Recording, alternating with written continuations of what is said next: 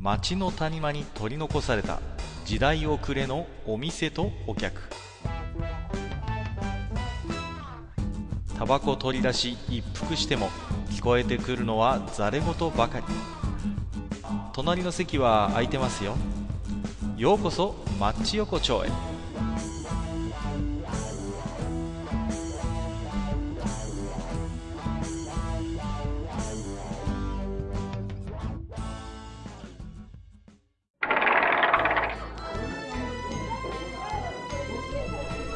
ゆうゆう大将、まだやってるああ、かっかいらっしゃい。まあまあまあ、どうぞどうぞ。ね。あいいやいや、どうもつ。も通りすっからかんですけどね、もう。 いやいや、いつも通りですか。おかしいですけどね、それはね。ちょっとね。うん。あ、かっかっか、今日はもうあれですか、ご飯はもう召し上がられましたああ、今日はね、はうい。あの、いつも私はね、あの、厨房当番なんで、うんはい。いつも自分で作って、あの、家族に食べてもらってますけどもね、今日も済ませましたけど。はい。ああ、いや、もうね、ちょっともしね、まだだったら、あの、うんホットモットのの残りがあるから、それともいや出そうか。降りてどういうことですかね。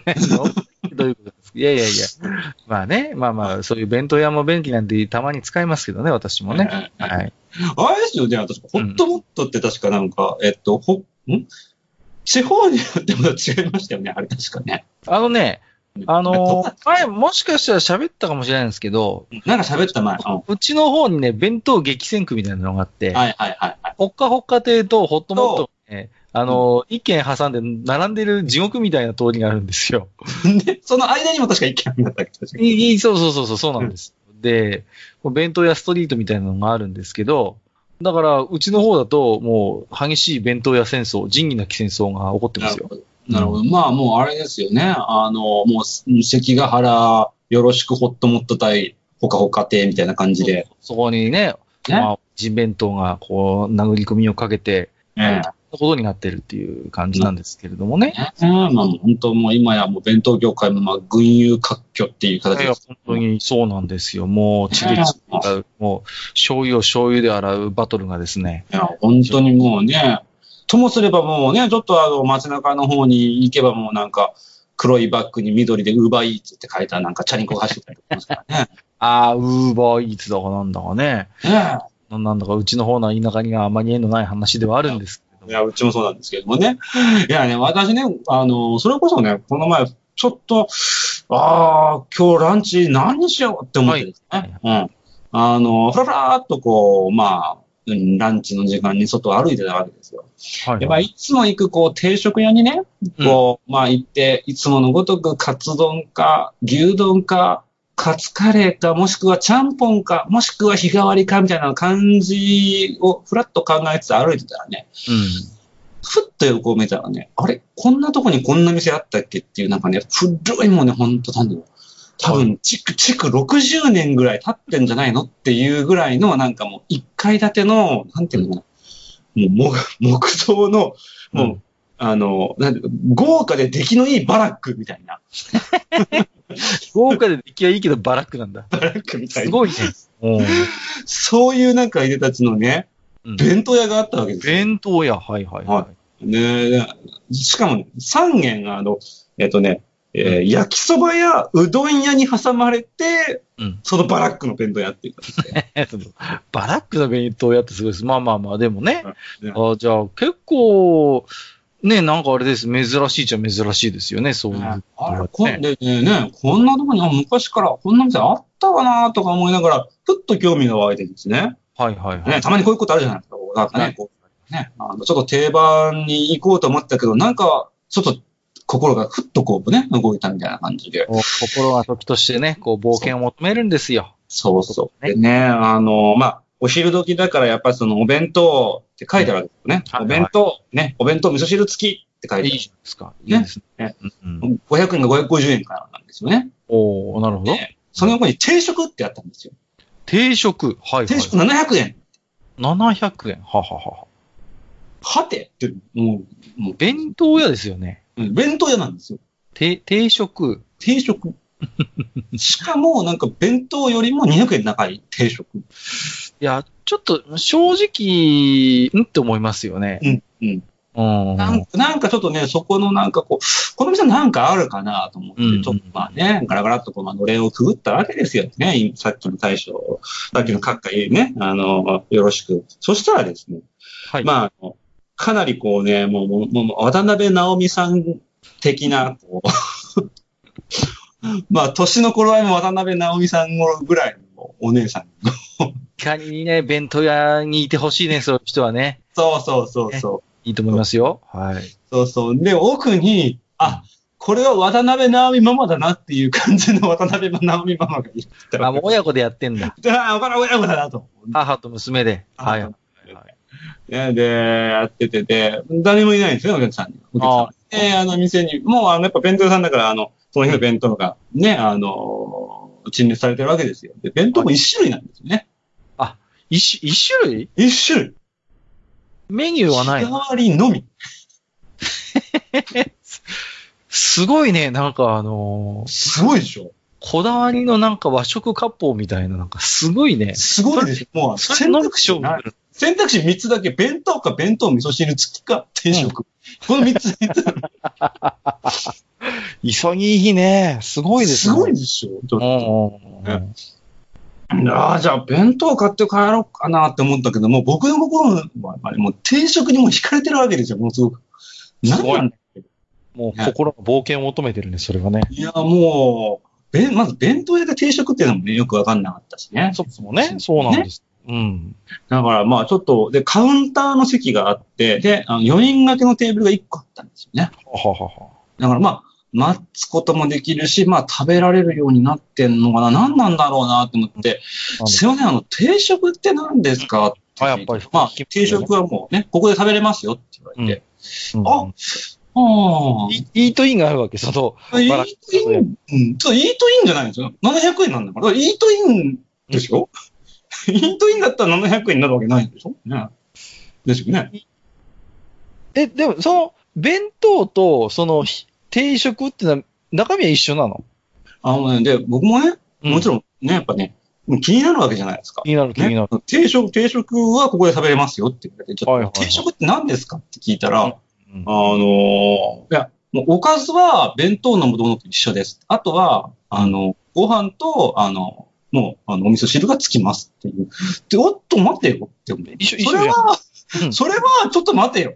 うんうん一緒一緒550円の味噌汁付き弁当と何が違うんだよ。いやいや、本当に本当に。でしょうん。あでね、ちょっと僕も思っ、そう思ったんですけど、はい。まあまあけど聞いた手前、ここでじゃあ、じゃあ弁当、味噌汁付きでって逃げるのもなんかこう尺じゃないですか。やっぱしなるほど。うんうんね。なんかこう、はだいかはらい。じゃあ、じゃあ定食でってこう言ったんだよね行っ。た、定食行った。はでいはい。あそしたらね、うん。あのね、僕はね、あのちょっとね、舐めてた。舐めてた。はい。うんあの、あの時の、その、なん自分を舐めてた。あのね、渡辺直美と直美ママはすごかったんですよ、本当に。すごかった。ほそうだったんです。あのですね、あの、まあ普通にご飯出てくるんですよね、ご飯、う。まあ。ね。うんまあ、ね。まあまあ、ちゃんとね、ジャーから出してあったかいご飯がね、まあ出てくるいいじゃないですまあ、うんだからそれだけでね、じゃあ、ね、150円アップの価値があるのかって、はいはいはい。なんでしょうう、んそしたらまあ、おかずも出てきたわけですよね。はいはいはいね弁当と同じ確かにおかずなんですよああ、そう。うんうん。ね、お味噌汁は、あの、弁当はレトルトらしいんです。 弁当ついてる のは。あの、お湯を入れるやつ。ね。あそういうタイプ、あるよね。あるある。まあまああります。そうそうそうそう、はいところがね、お味噌汁はちゃんと手作りで。もう、なめたけと水菜と春菊が入っててね。なめたけ入った。そうそう。 BIN48 から。しかも、お味噌汁になめたけがちょっと入ってるんですよ。うんあなんかこうえ、えのきじゃなくてそうそうそう。お味噌なめ汁。たけが入んのうん。だからね、お味噌はね、多分ね、若干薄めに作ってある。ああ、そういうことですで、こか。れ、ね、あの、うちの方のお味噌はあとね、ちょっと甘いからね、またねああ、なるほど。はい。そう。でね、あの、それがね、うまいん。うおまい。かずもめちゃめちゃうまいんですよ。ああ、いいじゃないですか。うんあのなんですか、かき揚げがあったんですけどね、冷めてるのにパリッパリしてるんですよ。すごいね。冷めてんのにパリパリしてんの。そうなんですよ。すごいでしょ。だって野菜のかき揚げですよ。いやー、普通は冷めると大体しなっとするもんなんちなみでにねすそねう。なんです。それが ね、もうね、あの、あの、航空内をぶっ刺すんじゃないかっていうぐらいパリパリしてるわけ。 出血するんじゃないかっていうレベルで買ってます。すごいフじゃん。ランスパンかっていうレベル、本当に。素晴らしいじゃないですか。そう。で、おかずもちゃんと美味しくて、ご飯も美味しくてね、うん。あの、なぜかね、うちの地元ですごいあの、今日は、あの、これを持ってお見舞いに行くぞとか、あの、ご挨拶に行くぞっていう時に必ず持っていくような、こう、いい洋館みたいな、あるじゃないですか。お菓子とか和菓子とあかあ、まあまあ、持ってくようなやつね。はいはいはい。それがポテッとついてくるんですよ、最後になぜか。 デザートみたいな感じでね。あの、すいません。終始わからない。住所はそうなんで終始わからないわ。うん。す。もうね、もうとにかく、その、まあ、なんていうのかな、もう値段にしても何にしても、とにかくわけがわからない。僕もね、混乱しながら、とりあえずまあうまかったのはうまかったんですけどあね。あ、うまかった。なんだ。でね、あの、思ったのはね、あの、冷えたおかずをね、うん定食と言って出して、こんだけうまい弁当をうまくなんか満足させられるっていうのは、まあ一つ、この店の才能だなと思い、渡辺直美の才能だなとは思った。結局だから、弁当用のお惣菜だから、作り置きしてるわけでしょ結そ局。うそうそう。それをただ並べて出してくるわけだ。そうそう、結局はね、そうなんですよ。うんうんうん。けど、なぜか満足感をこう、私は得れたわけですよ、そういうね。すごいね。うんそうなんそれはなかなかそう。でね、思ったんですよね。その、なかなかその、い、弁当をやっていっても、こう、い、ね、その店みたいに、本当にあの、弁当、 もう、海苔弁とかね、唐揚げ弁当とかみたいな感じなので、ね、今日はこの弁当しかありませんっていうタイプで出す弁当屋ってなかなかないとは思うんですけど、すごいね。うんね。うん。けど、それにしてもやっぱな、さ、なんていうのかな、こう、チェーン店の弁当屋が増えたせいか、そういう、なんていうのかな、こう、街中の、なんかこう、本当になんか、お、うんお母さんとか、うん。お父さんがこう、コツコツ作ってるような弁当屋っていうのが、なかなかやっぱ最近減ってきたなっていうのをね、ちょっとその食い終わった後にだと思いますよ、本当に。少ない。まあ、なかなか。うん。うんいや、その、でも、メニューが結局ない、まあ、ひ一つしかないっていうのは、うんデメリットのようで、実はメリットな部分もあってね。うんうん。日々の食べるもの、例えばですよ、まあ、その週に何回かそ、例えばそこの弁当屋に行くような人だったら、うん選ぶのすらめんどくさい時ってあるわけですよ。わかるわかるわかる。わかる。下手にメニューがあるとまから迷うっていう要素もあるわけで、うん。最初から今日はこれって決まってたらもう100%迷わないわけじゃないです か。まあまあまあまあまあ、それしかない。そうそうそう。だから、最初は戸惑うかもしれませんけど、2回目3回目それを承知の上でその店に入るわけだから、うんうん。もう入った瞬間にもうね、うん。中で食うか外で食うか味噌汁つけるか だけ決まってればいいわけだからね。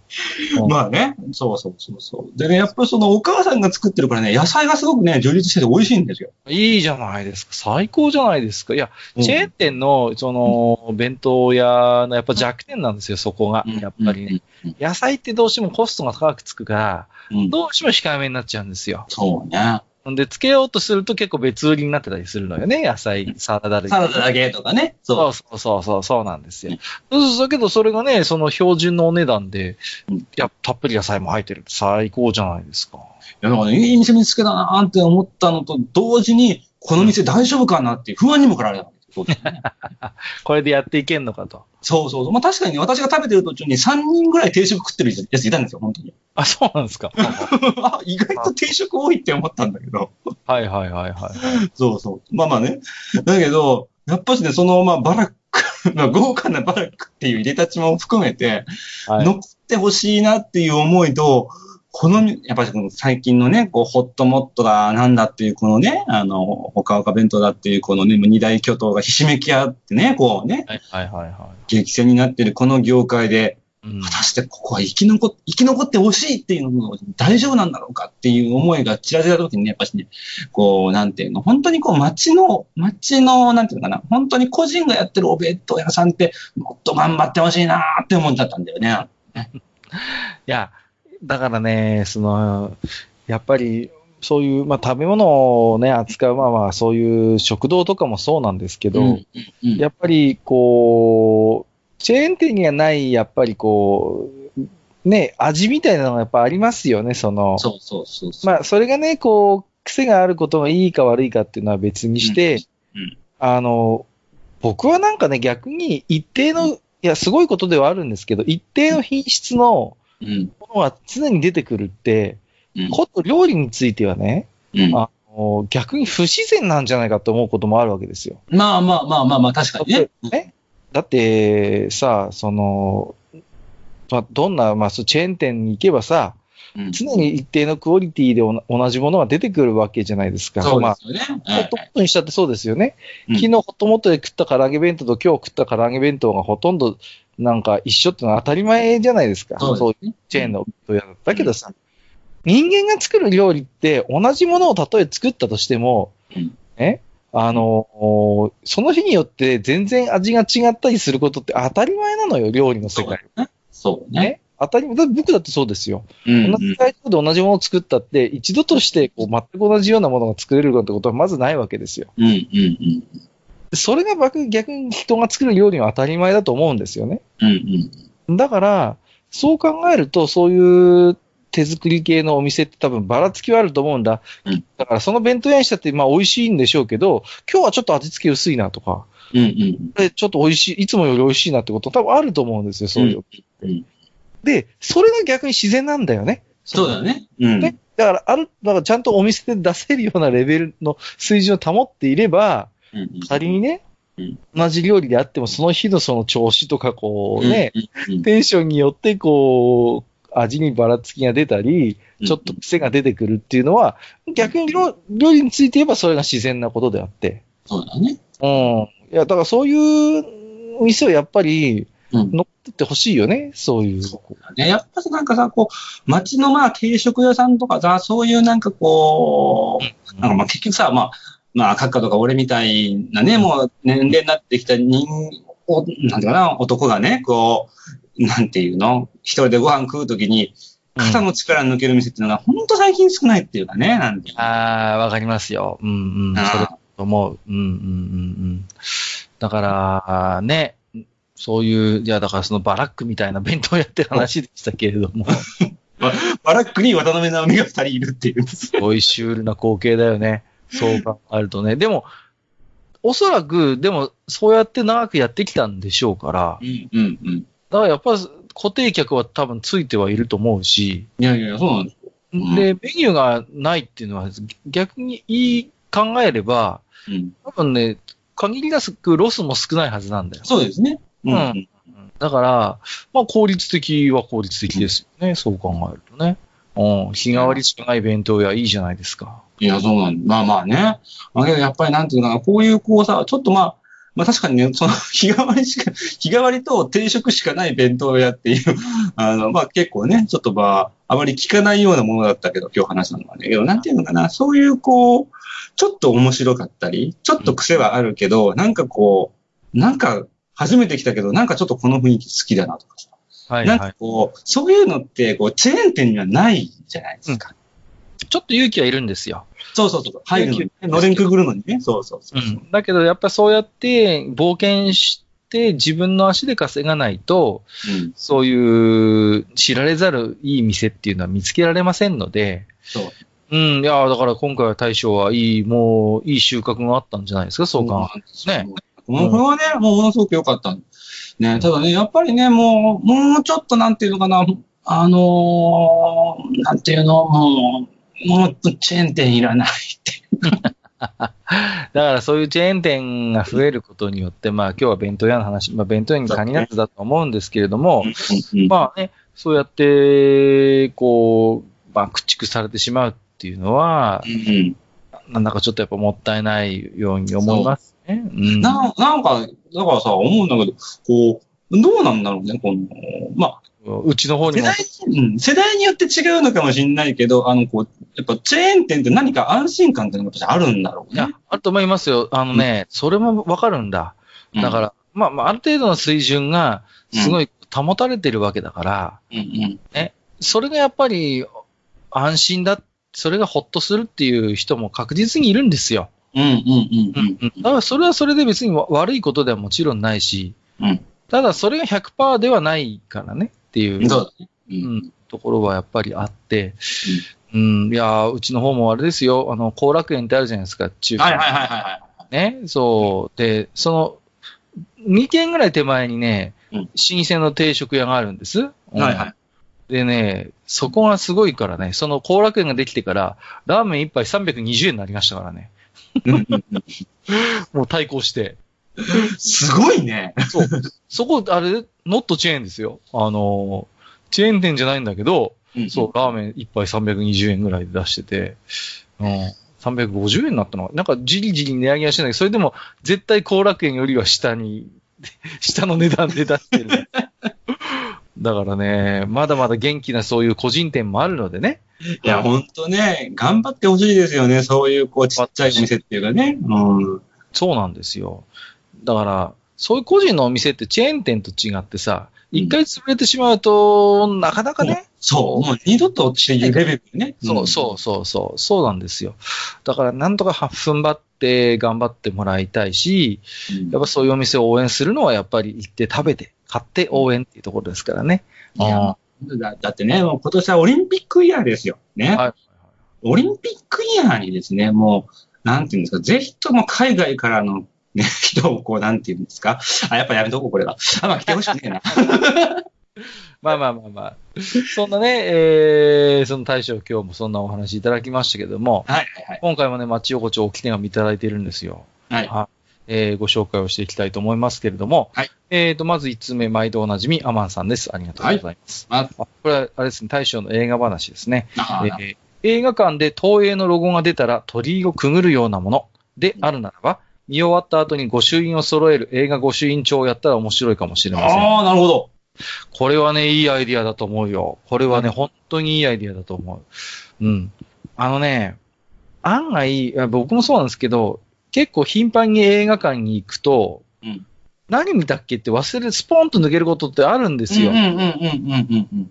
でね、あ、なんか見たような気もするけど、いつだっけみたいなことがあるんですよ。だから、映画御朱印帳を作って、その映画ごとに御朱印みたいなスタンプを作ってう、んそれにつくんですよ。そうすると、わざわざ自分でこう書き留めて記録を取らなくても、あ、そういえばこの映画見たなーみたいなことをうん思い出せるじゃないですか。うん。なるほど。今やったらですかね、こう、アナ雪2みたいな感じですかそうそう。ただただメモをするよりも、例えばね、アナ雪2だったらエルザのスタンプみたいなのを置いといてさ、うんビジュアル的にも、ああ、そういえばこんな映画だったみたいなのが少しでもわかるようにしとけば、うん全然違うと思うんですよ。そうですね。まあ、それか、あの、映画館の館長が出てきて、一言コメントつけてくれる。 いや、それ、大変だよ、本当にね。神主、神主さんの中で、あの、グッズさんとか、これで、あの、 書くみたいは、ない書感いてるのそう。どうだろうな、それは。まあ、でもね、ほこれはいいアイデアだなと思いますね。じ。そうですね。その。もううん。だから、なんでしたっけ今、日本全国のダムにはダムカードなるものがあって、うんうん。それ欲しさにね、いろんなダムをこう、回って見て歩くファンがいるっていうんですけど、うん映画もだからその御朱印帳とか、あるいは映画カードみたいなものを作ってね。あ、いいですよね。そうそうそう。で、うんなんかそのカードをちょっとココレクションしてみるみたいな要素を作ったら、うんもっともっと映画館に人が集まって、映画館で映画を楽しむっていう文化が、うんなんか盛り上がるかもしれないなってちょっと思って。ねうんうん。で、カあのあれだよね、あの、ードっていうのはもう映画館でしかもう手に入らないような。手に入らないとかね。だから、ほら、あの、ないわゆるさ、なんていうの、あの、t ジョイとか、ああいうところと、なんていうかね、あの、本当にこう、あの、いわゆるこう、街の映画館みたいなね、あの、うんちっちゃ。いところとで、ちょっと差別化したものがあるとまた面白いかもしれない、ね。あーあー、なるほどね。はいはい。うちもありますよ。やっぱシネコンみたいなのと、まだまだ、あのーいわゆる本当になんかう、んうん。元系みたいなやつが頑張ってたりするんで、うんあのーなんかね、うちの町っていうのはなんか映画が好きな町みたいで、うん。うん。人口あたりの映画館の数が全国でな1位か2位なんですよね。ああ、いいですね。、だからら逆に言うと恵まれてるんですよ。映画が見やすい環境にはなってるんですよね。うんうん、ところがね、ちょっと不満もあって、うん2巻も3巻も同じ映画やるんです よ。だから、せっかく同じ街にいっぱい映画館あるんだから、うんもっとやってくれよっていう、もっとマイナー、いろんなものをね。そうそう。地方あるあるじゃないですか、こう、話題になってても全然こっち来ないみたいなさ。うんうんうん。実写版シティハンター見たかったんです よ。でだってね、本当に。いやー、だからそういうこともよくあるんでね、ぜひちょっとその辺は、あの、映画館、地元の映画館のね、うんそのオーナーさん同士がカルテルを結んでいただいていい意味で。そうですね。あの、こう、穴行きは今回後ろだけど、キャッツはあんたんとこね、みたいなね。いや、みたいな、そうそうそう、そういうことなんですよ。うん。だからそういう形で一つね、お願いをしたいなと思うんですけれども、はいえっ、と、本日もう一通最後になりますね。はいえー、おき手紙。はぐれフレディさんいただいております。はいはいえー自分はファンザさんではなく、えー DL サイトさんの方のお世話になっているんですけど、ダウンロードしたいかがわしいあれこれの整理、編集作業って異常に集中力が働きませんあれはですね、一流アスリートが時折体感するほど、えー体感する過集中、えーゾーンってやつだと思うんですよ。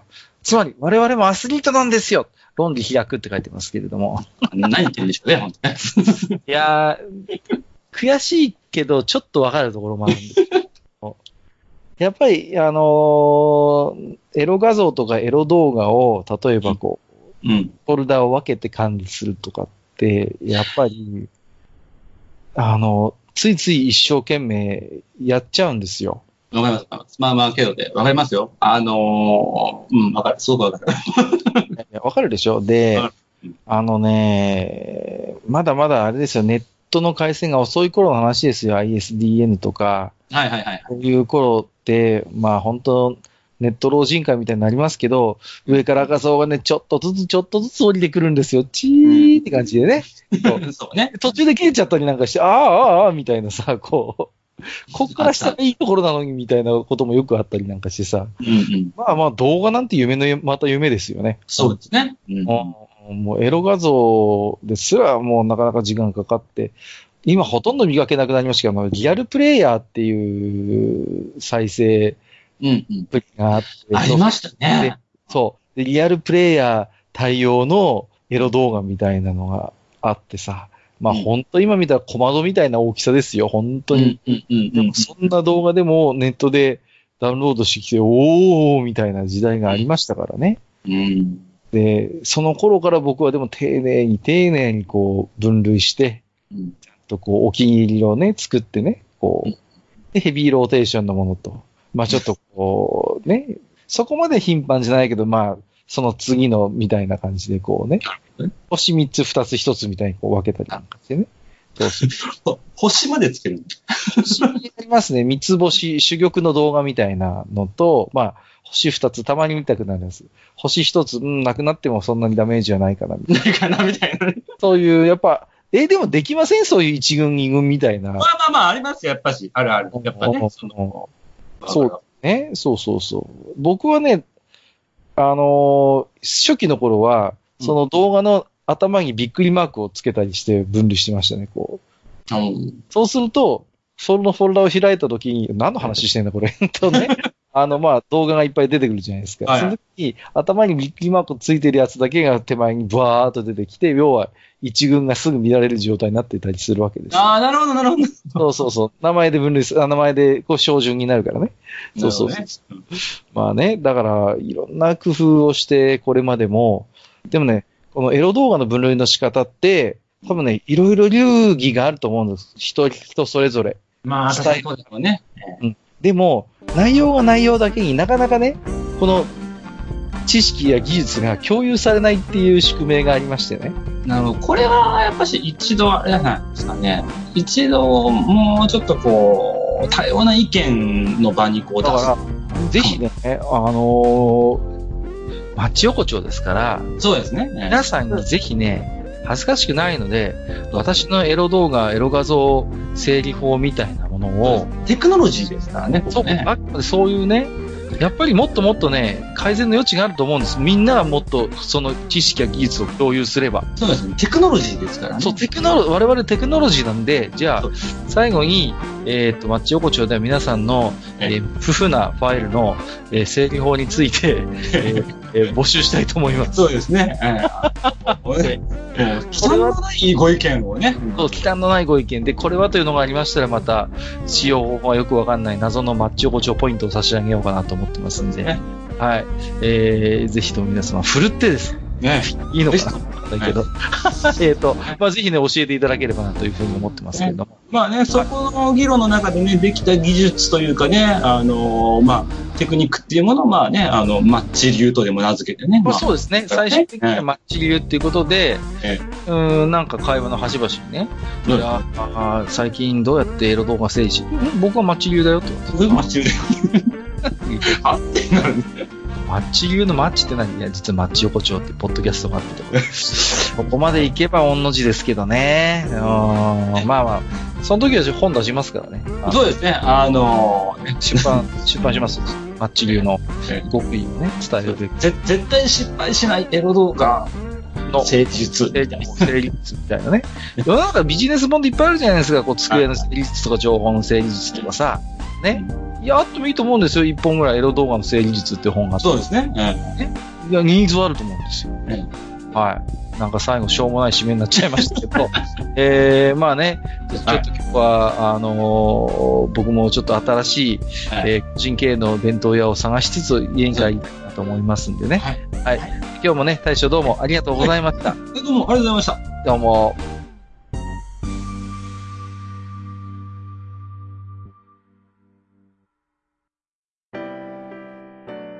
おっさん二人でお送りしているトークラジオ、マッチ横丁。番組では皆様からの置き手紙を募集しております。置き手紙は、ブログのお便り投稿フォームのほか、番組メールアドレスからもお受けしています。番組メールアドレスは、マッチサイド、アットマーク、gmail.com。m-a-t-c-h-s-i-d-e、アットマーク、gmail.com。となっておりますまた番組公式 Twitter では番組更新のお知らせ次回更新予定日をご案内しておりますブログのリンクまたは Twitter 上で「マッチ横丁」を検索してフォローしていただければ幸いですまた公式 Twitter へのリプライや「ハッシュタグマッチ横丁」をつけていただいたつぶやきも番組内でご紹介させていただく場合がございます皆様からのお手紙お待ちしております